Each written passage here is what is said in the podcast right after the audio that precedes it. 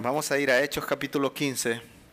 eh, y ya estamos a la mitad de este libro, más un poquito de la mitad, así que hemos avanzado, el Señor nos ha enseñado grandes cosas acerca del inicio de la iglesia y hoy nos va a enseñar algo muy, muy, muy importante, considero yo. Así que vamos a orar para que el Señor hable a nuestros, cora- hable a nuestros corazones y que eh, podamos, si no necesitamos esto ahora, tenerlo en nuestra mente, guardarlo en nuestro corazón para el momento en que lo necesitemos. Oremos, Señor, te agradecemos porque tenemos tu palabra, Señor. Tu palabra que nos dice las cosas, Señor, que nosotros debemos seguir, Señor. Te agradecemos, Señor, porque sí seguimos un sistema, sí seguimos tu palabra que muchas veces consideramos nuestra religión cristiana. Pero muchas veces la religión, Señor, y los sistemas también traen cosas y, y, muchas de esas cosas no están en tu palabra, Señor. Permítenos discernir qué cosas tú quieres que sigamos y que sigamos lo más importante, Señor. Te agradecemos por este tiempo en el nombre de Cristo Jesús. Amén. Muy bien, ustedes si han pasado por diferentes iglesias hará- habrán dado cuenta de que eh, de una cultura, de un grupo a otro se pasan cosas, ¿no? Y muchas veces quizás no son cosas eh, necesariamente malas, pero muchas veces cosas que no están dentro de las escrituras. Entonces, yo podría ir por cada uno de ustedes y preguntarles qué cosas son aquellas que a usted le dijeron que tenía que seguir dentro de cierto grupo o religión. Y sé que muchas ideas van a salir aquí. Déjeme darles solo algunos ejemplos. Gente que dice pues que haciéndose cristiano uno ahora no tiene que cortarse la barba, ¿no? Esa es solo una de las ideas, pero puede ser que hay gente que dice que hay que cubrirse este eh, el cabello para poder entrar a la iglesia, ¿verdad? No usar ciertos instrumentos dentro de la iglesia. O muchas iglesias, a una iglesia que iba yo decía que subirse acá, si usted no tocaba el piano o, la, batería, era pecado. Y si un niño se subía corriendo acá, wow, estaba en el, había cometido una tragedia contra Dios. Así que, y muchas veces como misioneros, los misioneros han llevado todo este tipo de cosas a nuestras culturas también y nos han dicho cosas que nosotros teníamos que usar. Por ejemplo, hay iglesias bautistas en mi país que dicen ustedes solo pueden usar el ignario bautista y de ahí ustedes no se pueden salir. No pueden usar instrumentos en su iglesia. Así que o no pueden levantar las manos, no pueden usar joyas para ir a la iglesia. eh, y muchas cosas que se nos han impuesto, ¿verdad? Necesitan usar faldas para entrar a la iglesia o si no va con vestido usted no puede entrar. Tan extremo que hay iglesias que dicen, bueno, si usted va con tenis a la iglesia porque no es tan formal, usted no puede entrar a la iglesia.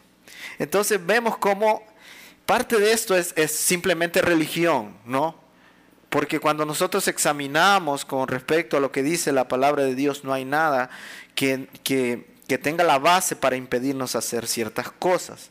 Yo recuerdo en la iglesia donde servía en Honduras, una vez yo me tocó predicar, de vez en cuando me daban la oportunidad de predicar y yo prediqué un pasaje y, y vino un hermano al final del sermón y me dijo, Abner, muchas gracias por el sermón, todo muy bonito, pero hubiese sido mucho mejor si, si hubiera usado una corbata. Y yo era un siempre rebelde, ¿verdad? Así que yo dije, ya no quiero usar corbata, a mí no me gusta usar eso. Y entonces él me dijo, todo hubiese salido mejor si usted hubiese usado una corbata. Ahora no, ¿A dónde dice la Biblia que yo tengo que usar una corbata para poder predicar, verdad? Entonces, esto es lo que quiero que veamos, que muchas veces nosotros tenemos que examinar qué es lo que dice la palabra de Dios en cuanto a las prácticas que nosotros tenemos, porque en la mayoría de los casos, estas cosas que se imponen no son cosas malas necesariamente, no son pecaminosas. El problema es cuando nosotros venimos y decimos que esas cosas son necesarias para la salvación. O sea, yo me enojo con un hermano porque se cortó la barba. Así que ese hermano ya no va a ir al cielo porque no anda como yo quiero que él ande, ¿verdad? Y, muchas cosas tienen eh, su origen en quizás textos aislados que se toman de las escrituras, pero cuando vemos el resto de las escrituras y lo examinamos con toda la Biblia, no hay suficiente sustento para que nosotros sigamos determinadas prácticas. Entonces, vamos a leer nuestro texto hoy, Hechos capítulo 15, y ver cómo en el primer en la iglesia del primer siglo esto llegó a ser un problema. Entonces, tome ahí su Biblia, Hechos capítulo 15, versículos del 1 hasta el 21 vamos a leer ahorita. Dice, algunos que llegaron de Judea enseñaban a los hermanos, si no se circuncidan conforme al rito de Moisés, no pueden ser salvos. Como Pablo y Bernabé tuvieran gran disensión y debate con ellos, los hermanos determinaron que Pablo y Bernabé y algunos otros de ellos subieran a Jerusalén a los apóstoles y ancianos para tratar esta cuestión. Así que siendo enviados por la iglesia pasaron por Fenicia y Samaria, relatando detalladamente la conversión de los gentiles y causaban gran gozo a todos los hermanos. Cuando llegaron a Jerusalén, fueron recibidos por la iglesia, los apóstoles y los ancianos, e informaron de todo lo que Dios había hecho con ellos. Pero algunos de la septa de los fariseos que habían creído se levantaron diciendo, es necesario circuncidarlos y mandarles que guarden la ley de Moisés. Entonces los apóstoles y los ancianos se reunieron para considerar este asunto. Después de mucho debate, Pedro se levantó y les dijo, hermanos, ustedes saben que en los primeros días Dios escogió de entre ustedes por mi boca a los gentiles para que oyeran la palabra del Evangelio y creyeran. Dios que conoce el corazón les dio testimonio dándoles corazón, les dio testimonio perdón, dándoles al Espíritu Santo al igual que a nosotros. Versículo 9, a ningún y ninguna distinción hizo entre nosotros y ellos, purificando por la fe sus corazones. Ahora pues, ¿por qué tientan a Dios poniendo sobre el cuello de los discípulos un yugo que ni nuestros padres ni nosotros hemos podido llevar? Creemos más bien que somos salvos por la gracia del Señor Jesús de la misma manera que ellos también lo son. Toda la multitud hizo silencio y escuchaban a Bernabé y a Pablo que relataban las señales y prodigio que Dios había hecho entre los gentiles por medio de ellos. Cuando terminaron de hablar, Jacobo tomó la palabra y dijo, escúchenme hermanos, Simón ha relatado como Dios al principio tuvo bien tomar de entre los gentiles un pueblo para su nombre y con esto concuerdan las palabras de los profetas tal como está escrito, después de esto volveré y reedificaré el tabernáculo de David que ha caído y reedificaré sus ruinas y lo levantaré de nuevo para que el resto de los hombres busquen al Señor y todos los gentiles que son llamados por mi nombre, dice el Señor que hace saber todo esto sucede desde tiempos antiguos. Versículo 19, por tanto, yo opino que no debemos molestar a los que entre los gentiles se convierten a Dios, sino que les escribamos que se abstengan de cosas contaminadas por los ídolos, de fornicación y de lo estrangulado y de sangre porque Moisés desde generaciones antiguas tiene en cada ciudad quienes lo prediquen, pues todos los días de reposo es leído en las sinagogas. Entonces, es nuestra naturaleza, hermanos, una tendencia que nosotros tenemos de que tenemos que hacer algo para recibir retribución. Son culturas, es, está en nuestras mentes que nosotros no podemos recibir algo gratis, ¿verdad? Así que muchas veces como seres humanos somos tan orgullosos que decimos, hasta el regalo de la salvación tengo yo que comprarlo. Entonces, piense en, todas las religiones del mundo. Todos los seres humanos siguen a algo, ¿no? Entonces, todas las religiones del mundo dicen, yo tengo que hacer algo para satisfacer a ese Dios, para ganarme la salvación con ese Dios.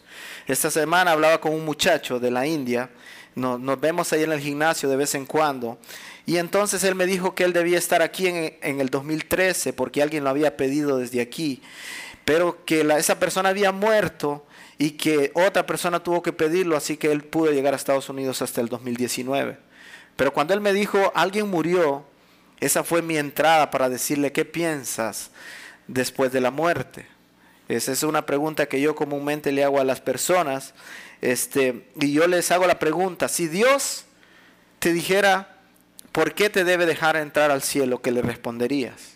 Y la respuesta que todas las personas dan es que, bueno, yo hice muchas cosas buenas, yo lo intenté, yo traté y hice esto, esto, esto y lo otro, me porté bien, di de comer a los pobres y todo eso.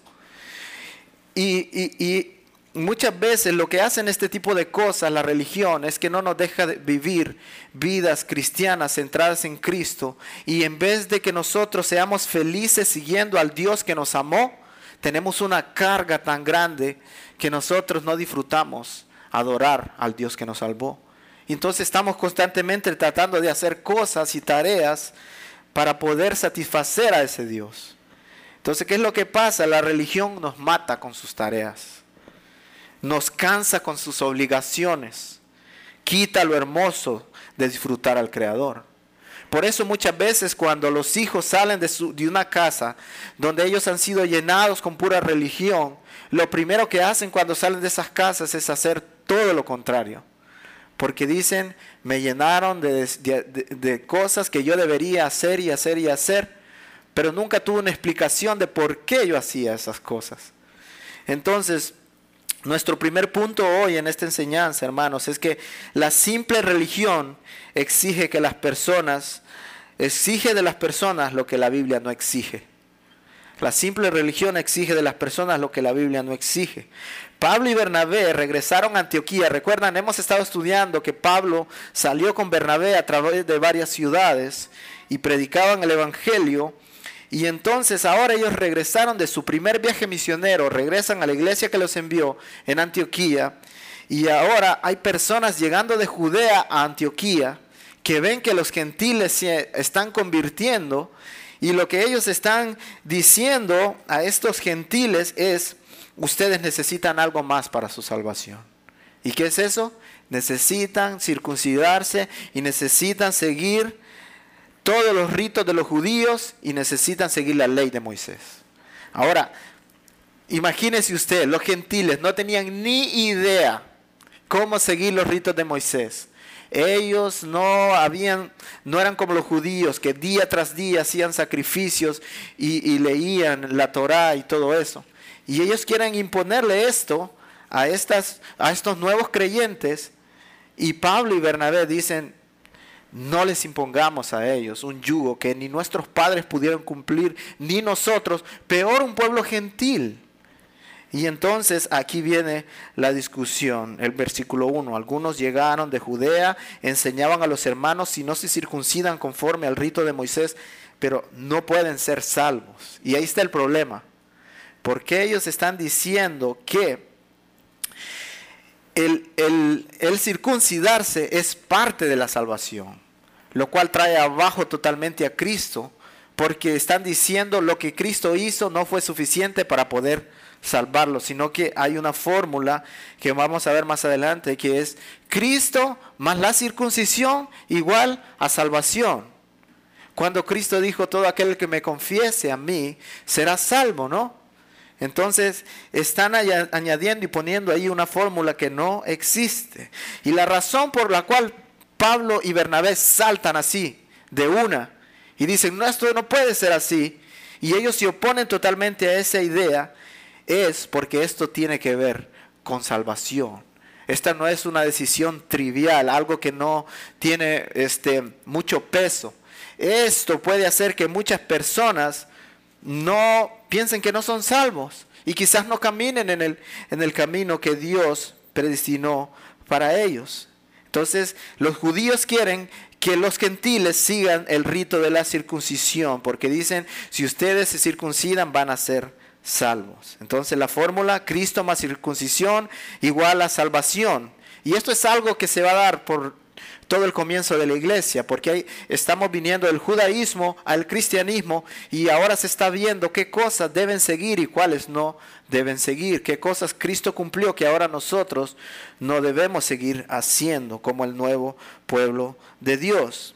Entonces, Muchas veces el mundo nos pone cosas que nosotros debemos estar haciendo. Y lo que pasa es que cuando nosotros comenzamos a hacer cosas para ganar nuestra salvación, estamos diciendo Cristo, lo que tú hiciste ahí en la cruz, no fue suficiente.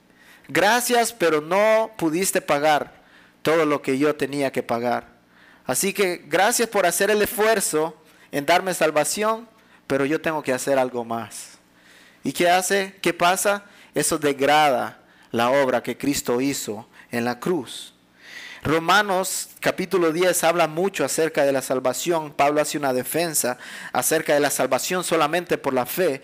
Y él dice, todo, lo, todo el que invoque el nombre del Señor será salvo. Él está tratando de decirle a los gentiles y a los judíos que no es necesario hacer algo más para obtener la salvación. ¿Y cuántos de nosotros no hemos pensado así alguna vez? Yo pensaba que haciendo buenas obras yo iba a ser salvo. Por eso ahora mi tarea muchas veces es preguntarle a la gente, si Dios te quiere, este, si Dios te pregunta por qué debes entrar al cielo, ¿qué le responderías? Constantemente yo hago esa pregunta a las personas, porque yo quiero que la gente llegue a ser libre y que llegue a saber que lo que Cristo hizo en la cruz es suficiente para que nosotros podamos ser salvos.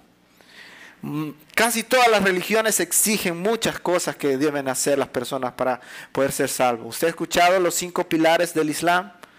Ellos, ellos dicen, ustedes deben orar cinco veces al día, deben visitar la Meca por lo menos una vez en la vida, deben dar su ofrenda a los pobres y tienen ahí sus, sus pilares. Pero cada religión tiene sus pilares.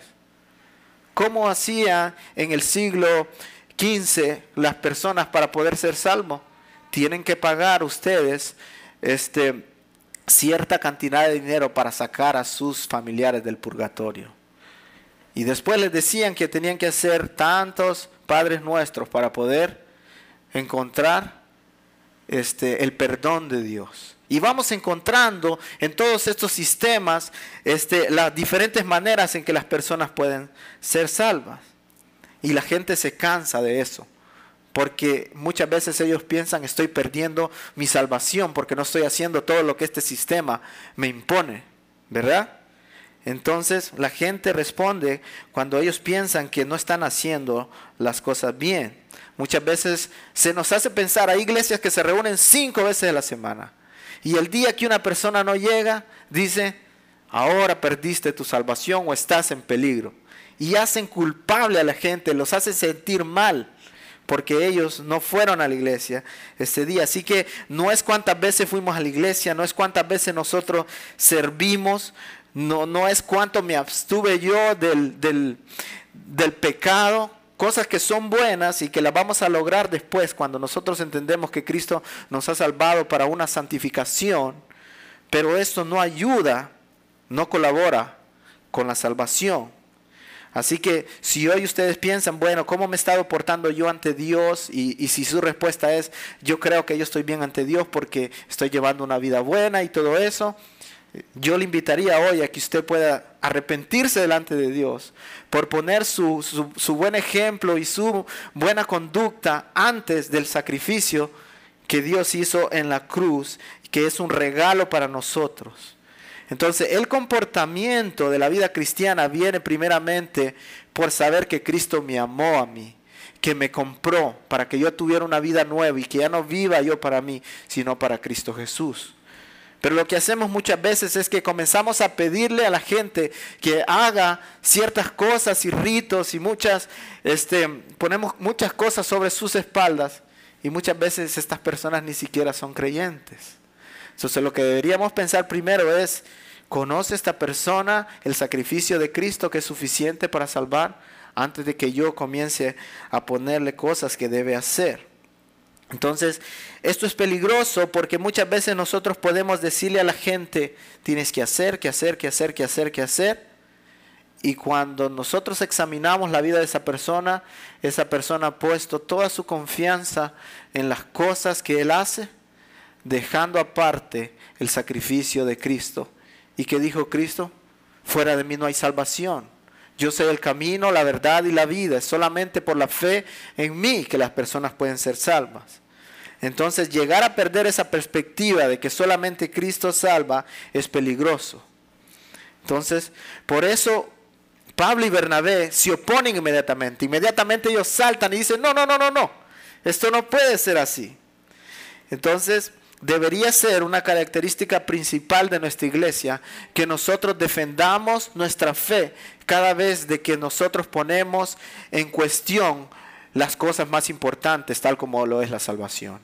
Pero algo que debemos aprender también es que muchas veces nosotros peleamos por cosas innecesarias en la iglesia, ¿verdad?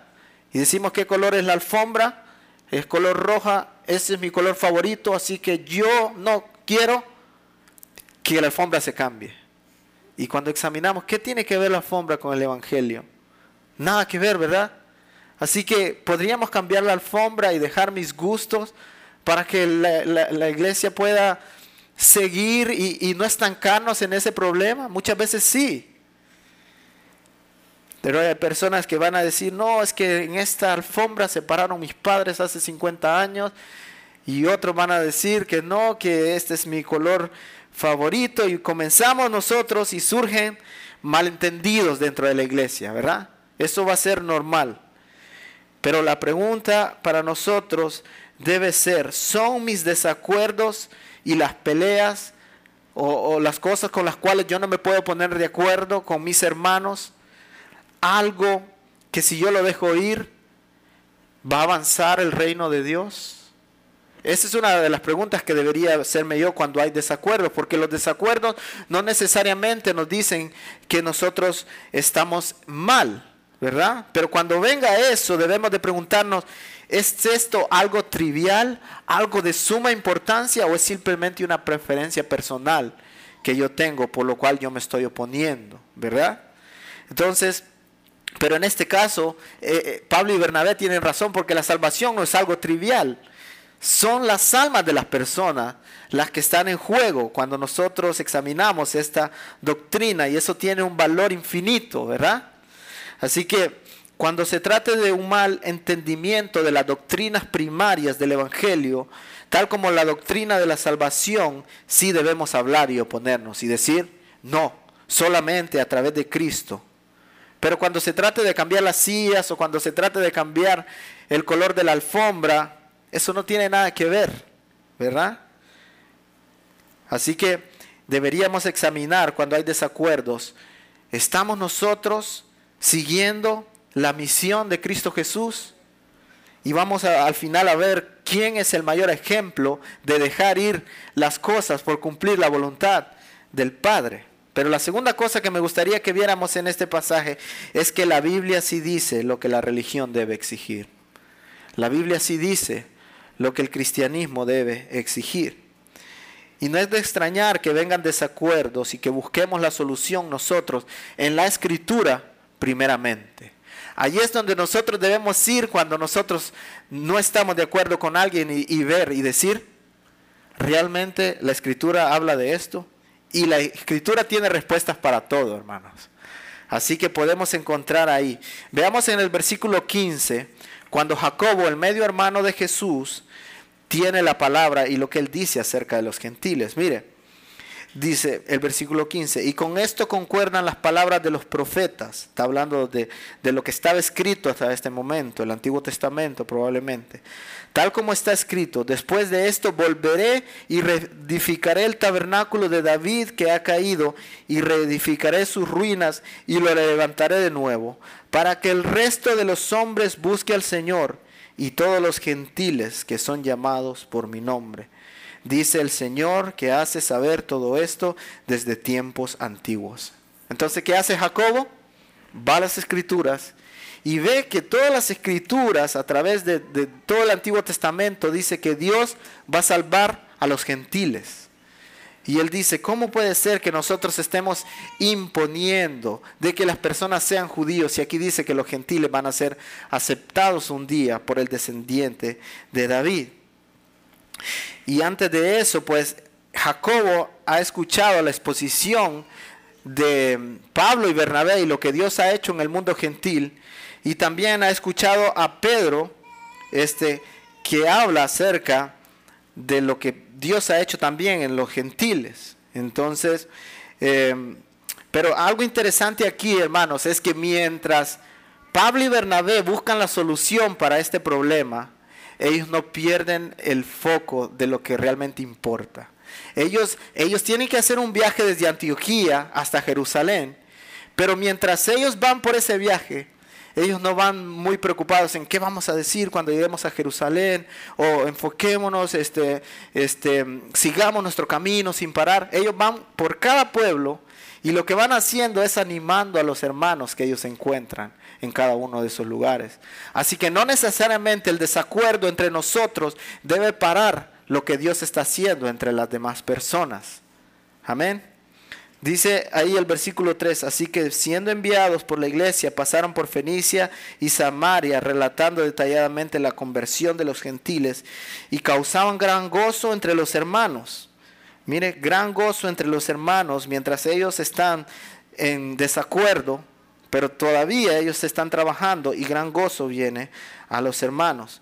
Pero algunos de la secta de los fariseos que habían creído se levantaron diciendo es necesario circuncidarlos y mandarles que guarden la ley de Moisés. La oposición sigue en pie, pero ellos no paran de anunciar lo que Dios está haciendo entre los gentiles y predican el Evangelio.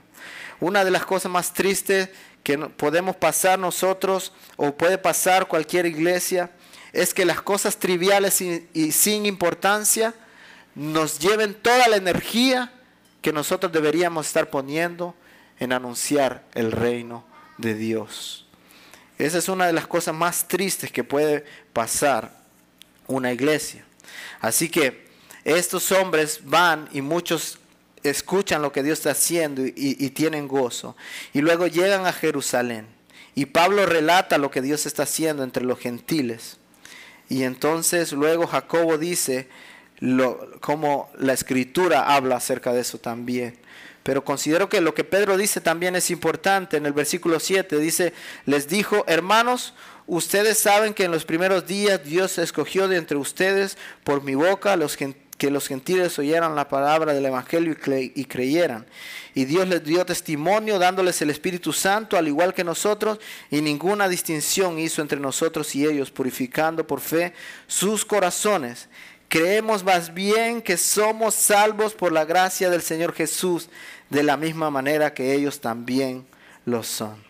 Pedro dice aquí, la salvación es por gracia del Señor Jesús nos dio una salvación gratuita, una salvación que siendo por gracia significa que nosotros no la merecíamos. Tal como dice Pablo en Efesios 2.8, por gracia habéis sido salvados. Y luego dice, no por obras, para que nadie se gloríe. ¿Se da cuenta? Salvación, Cristo solamente, por medio de la fe.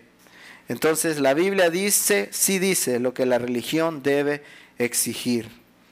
Si tiene tiempo, lea Romanos capítulo 10 y va a darse cuenta de la salvación solamente por fe en Cristo.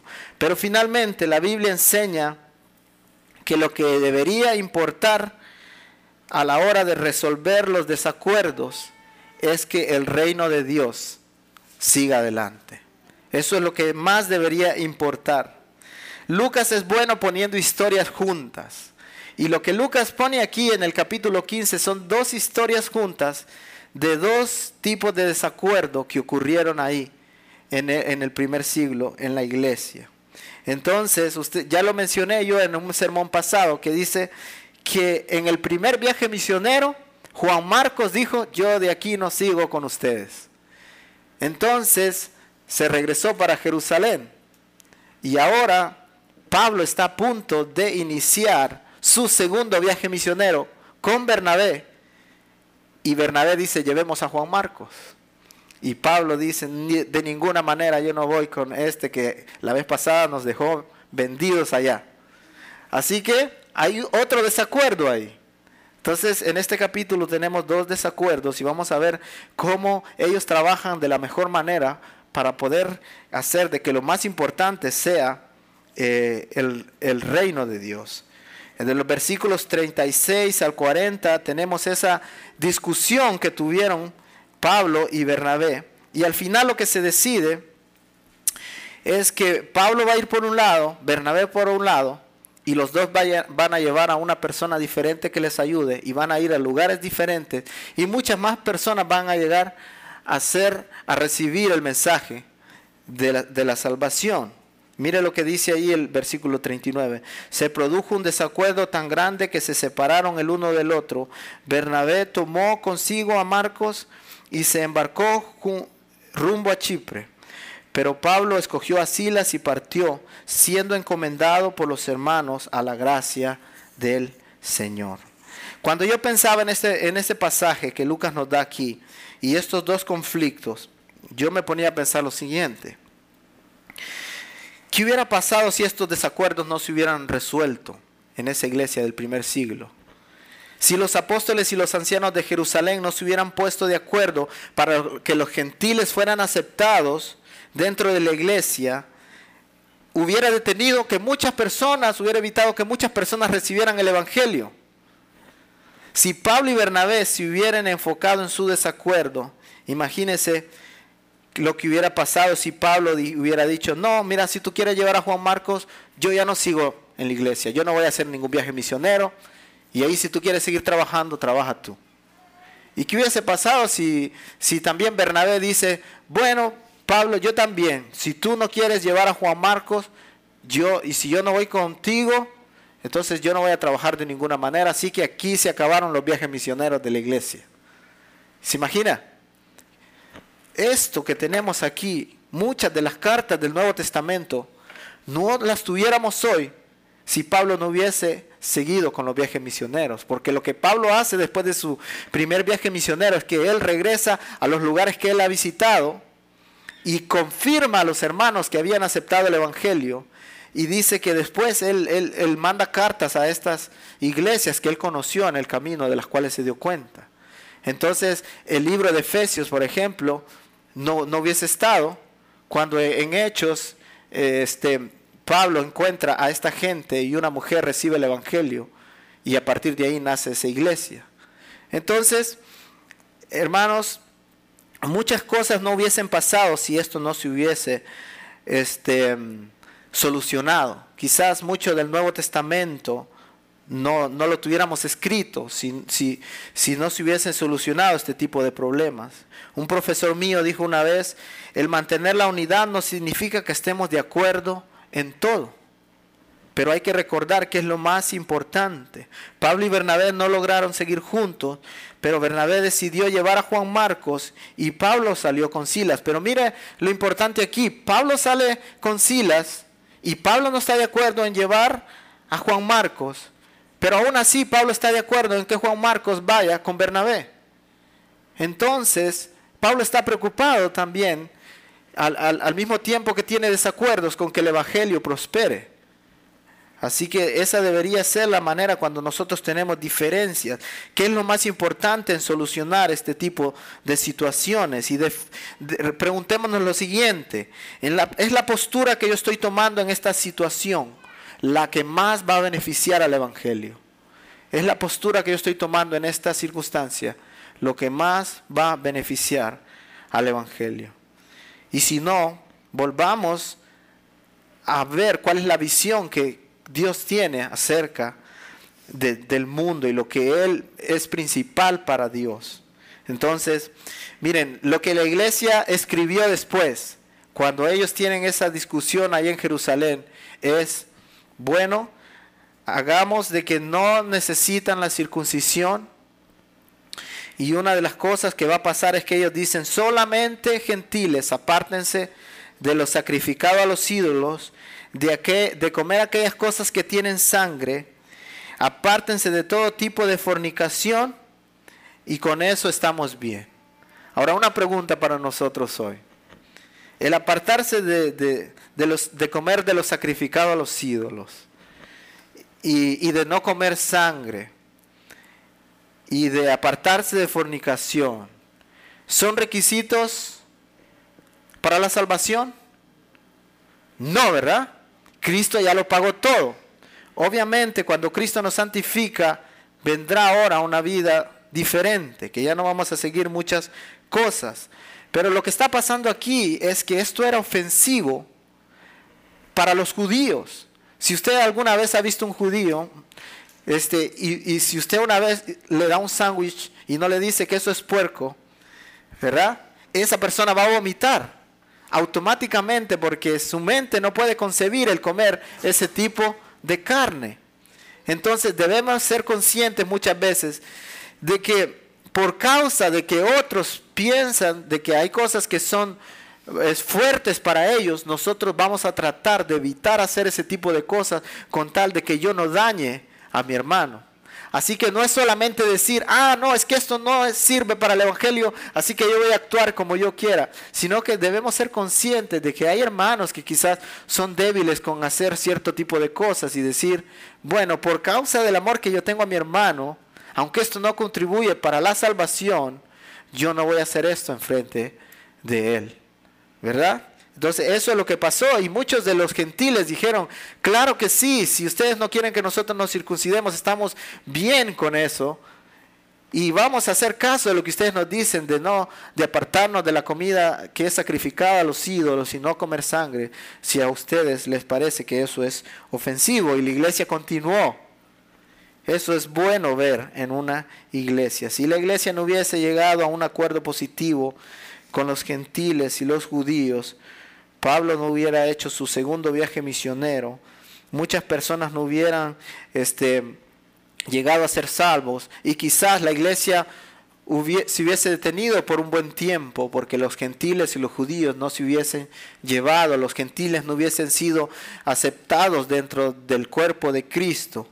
Y si Pablo y Bernabé no hubiesen dejado sus posturas y preferencias de un lado, probablemente de, esos dos viajes misioneros que surgieron ahí, muchas personas no hubieran este, recibido el impacto del Evangelio en sus vidas. Así que quiera Dios que nuestras vidas caminen siempre con la mentalidad de que nuestras decisiones sean tomadas por el progreso del Evangelio en primer lugar. Mire, había un misionero que leí y he hablado mucho de él porque me impactó mucho su biografía, que él sufrió mucho para poder eh, obtener una carrera de doctor. Y él, su sueño era ir a la China. Y muchas veces él tuvo que aguantar hambre mientras él estudiaba porque no tenía suficiente dinero para comida y para el estudio. Y este hombre se llama David Livingstone. Y él terminó su carrera con gran esfuerzo y toda la cosa. Y cuando ya él le tocaba salir para la China, la China entró en una guerra civil lo cual no permitió que este hombre fuera misionero a la China. Pero mientras él estaba ahí, Dios le guió a él y dijo, no es posible que yo esté todavía esperando que se abran las fronteras de la China y, que el tiempo pase y que personas estén perdiéndose. Entonces él se pensó, él pensó, ¿y qué puedo hacer ahora? Entonces había la puerta abierta para África y entonces él embarcó y llegó a amar tanto a los africanos que él hizo un gran impacto con el Evangelio en todos esos lugares. Y la manera en que esto habló a mi vida es que porque yo tengo planes en mi vida. Yo, yo, digo, a mí me gustaría un día servir en un país no alcanzado y uno de los idiomas que Dios ha puesto eh, en el deseo de aprender es el árabe. Y yo digo, ¿y si un día Dios me llama a un país donde el árabe no es el lenguaje que se habla en ese país y yo quiero estar ahí? ¿Sería yo capaz de decir, no, voy a aprender ahora otro idioma con tal de que estas personas lleguen a recibir el Evangelio? O sacrificar cualquier tipo de cosas en mi vida con tal de que otros escuchen el Evangelio. Así que debemos en nuestras mentes pensar, ¿es esto lo mejor para el progreso del Evangelio? Ya sea que voy a tomar un trabajo, ¿qué es lo mejor para el Evangelio? ¿Cómo contribuye esto a que el Evangelio avance más en mi vida? ¿En qué lugar voy a vivir yo? ¿O cuánto tiempo voy a invertir en cierto lugar para que el Evangelio prospere? ¿Verdad? ¿Cuál es la persona con la cual me voy a casar? ¿E, ¿Esa persona está de acuerdo en que nosotros vamos a servir a nuestro Dios? Y que vamos a dedicar mucho tiempo a la iglesia por el progreso del Evangelio. Todo eso es importante, ¿verdad? Así que recordemos, la religión nos dice que hagamos lo que la Biblia no dice que hagamos. Es una carga que nos pone la religión, pero la Biblia sí dice lo que nosotros debemos hacer y debemos examinar ese tipo de cosas. Entonces, también, ojalá que nosotros hagamos las cosas pensando en qué es lo mejor para el avance de la iglesia y para el avance de Cristo en los corazones de las personas. Y por último, a mí me gustaría mencionar algo que Cristo Jesús hizo cuando Él está ahí en el, en el, en el jardín de Hexemaní y Él está sufriendo por todo el pecado del mundo. Y Él está a punto de ir a la cruz y sabe el dolor al que Él se va a enfrentar, no solamente físico, sino emocional y espiritual por llevar todo el pecado nuestro. Y Él tiene su lucha ahí. Pero Él lo que dice es, Señor, si es posible, pasa de mí esta copa. No va a ser fácil, pero que no se haga mi voluntad, sino que se haga tu voluntad. Jesucristo fue capaz de decir, estoy sufriendo, pero lo más importante para que yo pueda salvar a todas las personas que, que desde la eternidad fueron predestinadas por la Trinidad, es que yo vaya a la cruz. Así que se haga tu voluntad, Señor. Ojalá que esa sea la misma actitud que nosotros tengamos cuando cristianos, como cristianos, cuando la dificultad venga en, en medio de nosotros. Amén. Oremos.